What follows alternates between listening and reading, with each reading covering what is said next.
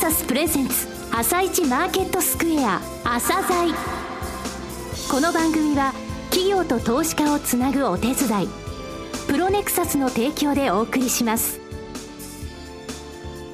皆さんおはようございます。アシスタントの吉田直です。それではスプリングキャピタル代表チーフアナリストの井上哲夫さんと番組を進めてまいります。井上さんよろしくお願いします。よろしくお願いします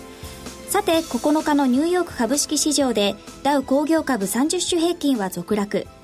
前の日に比べ51ドル28セント安の17,801ドル20セントで終了しています。一方ナスダック総合指数は反発し25.774ポイント高の4766.465で終了しています。中国上海株が前日から5%超の下落。そしてギリシャの大統領選前倒し決定で政治的混乱を招くとの不安が広がり、ダウは一時前日比の下げ幅を200 200ドル以上拡大する場面もありましたね。そうですね、よくまあダウ戻ったなという感じですね、はい、あの中国につきましてはね、あのえー、低格付けの、えー、債券についてはあの融資の対象としないという話が出てお聞きしてあげたんですがこの問題大したことないですよ、はい、えー、問題ギリシャですね、えー、えー、ちょっと後半部分でギリシャの、えー、影響っていうものを、えー、述べたいと思います。はい。後半もよろしくお願いします。続いては朝鮮今日の一社です。朝鮮今日の一社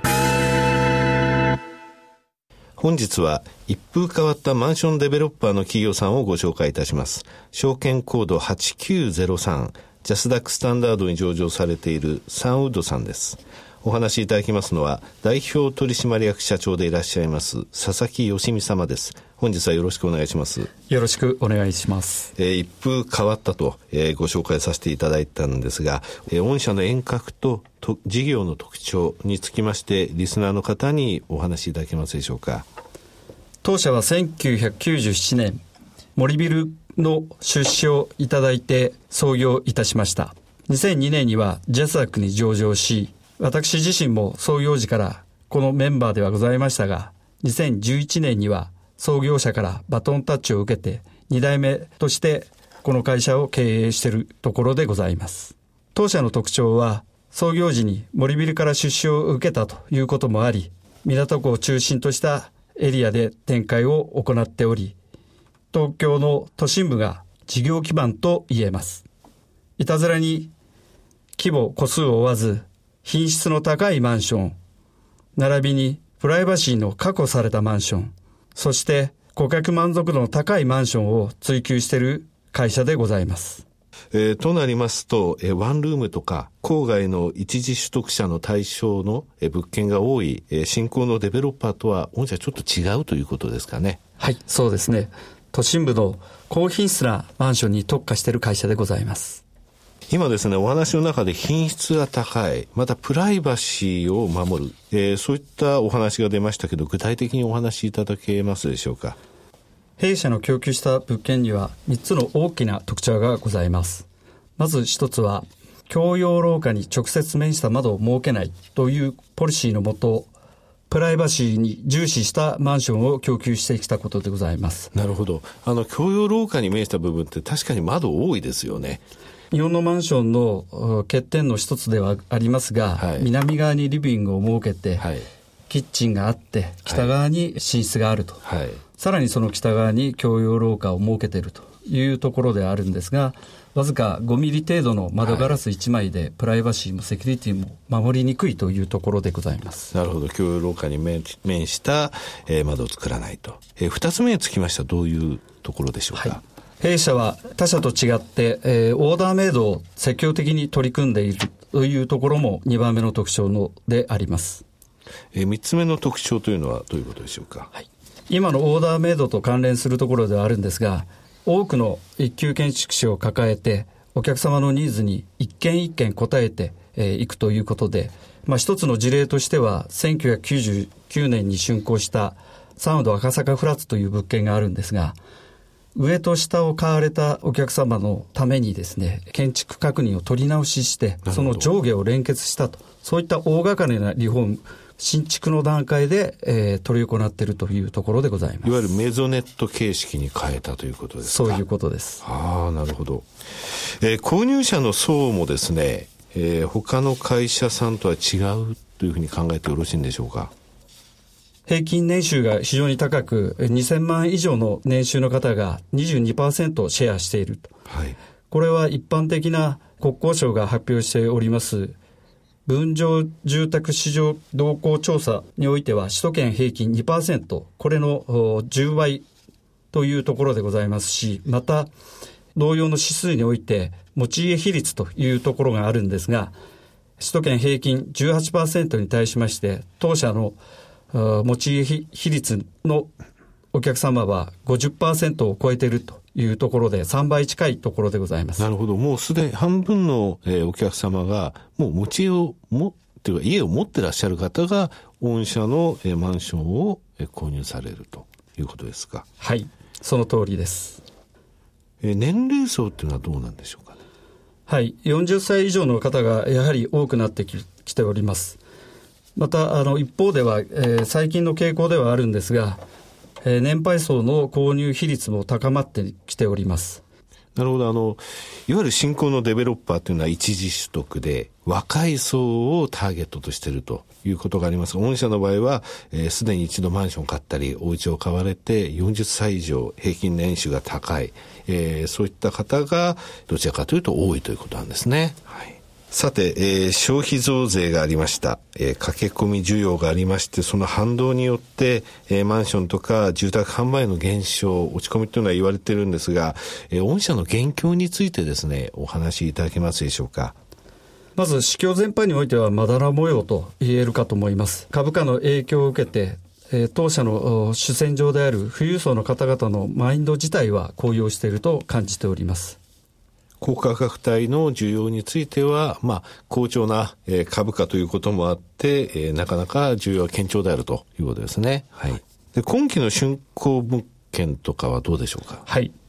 えー、サウンド代官山佐楽学町という物件があるんですが、1個あたり1億2000万前後の物件ですが、こちらはすべて完売しておりますし、今現在販売しておりますサウンド代々公園につきましても、同様の価格帯ではございますが、こちらの方も1億5000万を超える高額住戸の方から制約に至っております。えー、これからの事業展開についてですね、えー、お話しいただきたいんですけれども。はい。マンションにつきましては、用地を取得してから、お客様にお引き渡しするまで2年から3年ほどかかります。はい、完成時期の偏りや経済変動の要素によって大きく上下動がされる傾向にありました。がゆえに、当社は3つのラインナップを設けて、平準かつ安定的に供給していきたいと考えております。一つは、従来から取り行っている都心部の廃園の物件。はい。先に述べました、代官山猿楽町や遊園公園がこれに値しますが、立地環境にこだわった物件でございます。2番目としては、えー、都心部コンパクトの物件として、夫婦もしくはシングルス向けの 1LDK から 2LDK の間取りを中心とした構成で、今現在、サウンド東中野という物件がそれに該当します。駅1分、かつ一括自伝 M 対応ということで、スマートマンションのカテゴリーに属している物件でございます。なるほど。スマート物件ですね。はい。3番目には、郊外型コンセプト物件として、今まで都心部ハイエンドで養ったノウハウをパッケージした物件としてすでに供給しておりますが、国立や大磯での展開を用意しております。ここ2年は2期連続増収増益となっておりますが、中期目標として売上高150億円、営業利益10億円を安定的に計上できる体制を構築してまいりたいと考えております。また、2013年には、宝レーベンとの業務資本提携を取り行い、郊外に強みを持つ宝レーベン社のノウハウを生かして、共同開発を手掛けてまいります。今現在、町田フロントテラス、多摩長山ガーデンヒルズにおいて、ジョイントベンチャーにより、事業展開を取り行っているところです。さらには、リノベーション事業といたしまして、新築マンション事業で養ってきたオーダーメイドプラスのノウハウを導入しながら、オーダーメイドリノベーションにも取り組んでいくところでございます。えー、最後になりますが、リスナーに向けて一言お願いいたします。当社は、ものづくりを地道に行ってきた会社でありまして、言うならば、マンションのクラフトメーカーでございます。今後も、こだわりを持った物件を供給してまいります。配当方針は、安定的な配当の継続を心がけ、一株当たり25円を予定しております。先に述べましたが、中期目標、売上150億円、営業利益10億円を安定的に計上できる体制を達成できるよう、事業の拡大を目指してまいります。佐々木様、どうもありがとうございました。ありがとうございました。今日の一社、サンウッドでした。さらに井上さんにサンウッドについてお話しいただきます。はい、あの非常にですね資産価値の高い、えー、マンションを分譲されているということは、えー、今日の放送でお分かりいただけたと思います、はい、通常、ですねマンションってオーダーメイドできないんですね、はい、水回りとかの関係もありましてあって2つのパターンから選ぶとかなんですが、えー、この会社さんの場合は非常にですねその建築士も抱えていらっしゃいまして、え顧客のニーズに応えるという姿勢が見えてます、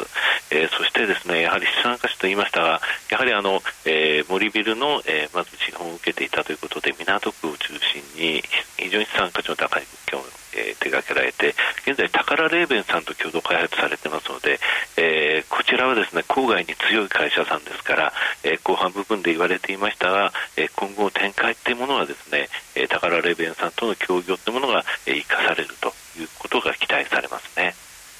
はい、わかりました。それでは一旦お知らせです。企業ディスクロージャー IR 実務支援の専門会社プロネクサス。上場企業のおよそ6割2200社をクライアントに持つ。これはアジア証券印刷の時代から信頼と実績を積み重ねてきたからこそ。さらにプロネクサスが目指すのは企業と投資家をつなぎ日本の株式市場を活性化させることです。プロネクサス私たちは個人投資家の皆さんを応援します。井上哲夫。今日のストラテジー。それでは井上さん、後半もよろしくお願いします。はい、えー、まずですね、えー、新興市場が揺らいでるとき、えー、ヘッジファンドはそこからお金を引き上げてるときの動きとしてどこを見たらいいかという話をですね、えー、以前したことがあるんですが、今年の2月、えー、ウクライナに入った時もそうで、ウクライナ侵攻がありましたよね、はい、えー、その際もそうでしたが、えー、独自の材料もあったんですが、アルゼンチンやっぱり、えー、触れるんですよね、ただアルゼンチンというのは、ヘッジファンドがあんまりもうお金入れてないところなんですね、えー、昨日、えー、アルゼンチン、えー、大きく下げました。えー、7.2%とか下げてるわけなんですが、日中、日本時間でどこのマーケットを見ればいいかというと2つです。インドネシア、それからトルコです、えー、日本時間から、えー、夕方ヨーロッパの時間が始まる時まで、えー、この2つのマーケットが大きく動いているとき、えまた戻るときっていうのはヘッジファンドの動きが出ます。これをまず申し上げますね。はい、そしてギリシャです。ギリシャなんですが、今、日本のマーケットってのはアベノミクス相場が始まって、非常に元気な状態、え2回の、え日銀による緩和があったということなんですが、アベノミクスって結局2012年、2年前の11月から始まったんですけれどもね、世界的に株式市場がじゃあ、どのタイミングから盛り返していったかっていうと、それよりも5ヶ月早いんですよ。2012年の6月の中旬に、え株式が元気になってきてその背景にはユーロとドルの関係でユーロが上がってきたユーロを空売りしていた人たちが買い戻したことがあったんですね。ただ、じゃあなぜそういうことが起きたかというと、2012年の6月の中旬というのは、ギリシャの2回目の総選挙が行われたんですよ。で、1回目の時っていうのは、ユーロ出ていくぞっていう、その党がですね、第1党取っちゃったんですね。それでもう1回蘇生できなくて、2回目の総選挙をやったら、ユーロ出てきませんよっていうところがトップになったんですね。でギリシャとかイタリアっていうのは総選挙面白いもんで、面白いっていうのはなんですけれどもね、あのトップを取りますと、ボーンと議席その他プラスアルファでもらえるんですよ。ですので、第一党を取るのは大変なんですけれども、大切なんですが、ギリシャの場合、大統領選挙をまず、えー、前倒しで行うということになりました。で、これ今ですね、首相がサマラスさんという人なんですね。この政党が、えー、300のうちですね、議席を155持ってるんですよ。えー、ただし、大統領を選出させる、えーあの大統領をなんて言いますか、えー、選べるためにはですね180ぐらい必要なんですね、はい、だからちょっと厳しいんですよ。でこれでまた2回目、3回目って大統領選挙やりますとね、180いかない場合って3回、えー、選挙やって大統領を選べなかった時っていうのは、首相があの、えー、内閣総辞職して、えー、それで総選挙をやらなきゃいけないっていう法律があるんですよ。となると、来年の1月に、えー、総選挙、また、えー、2年前のあの5月、6月と同じ状態に戻ってしまうということなんですね。なるほどそれで、そうなると1月の、えー、総選挙に向けて、えー、ギリシャの状況というのは非常にですね、えー、みんな注目すると思います。えー、ユーロを離脱するとか、そういう話を、えー、またする政党が出てきますのでね、でこれは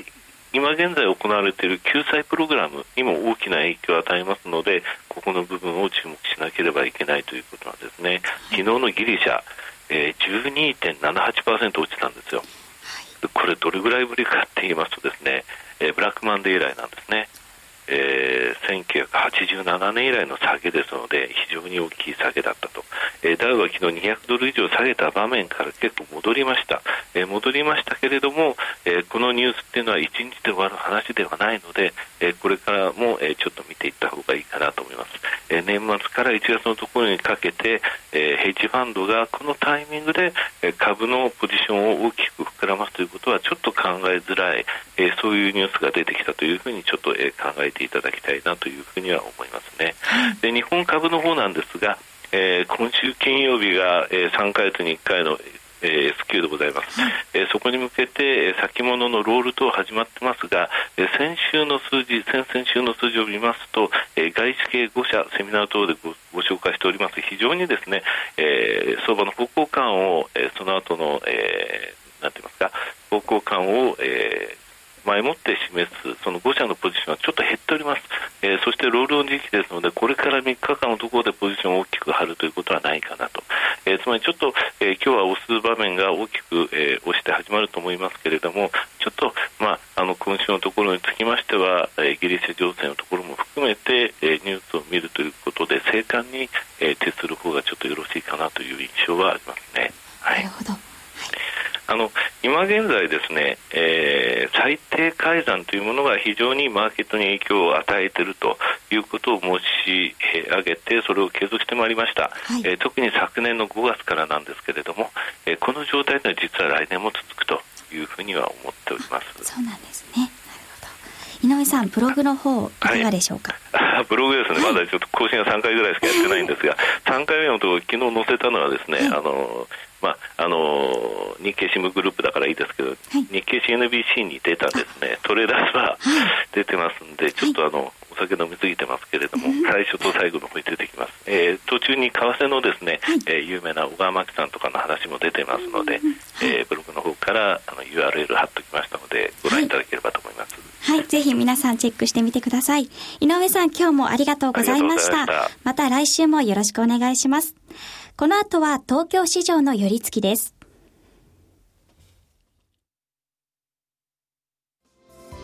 朝鮮。この番組は企業と投資家をつなぐお手伝いプロネクサスの提供でお送りしました。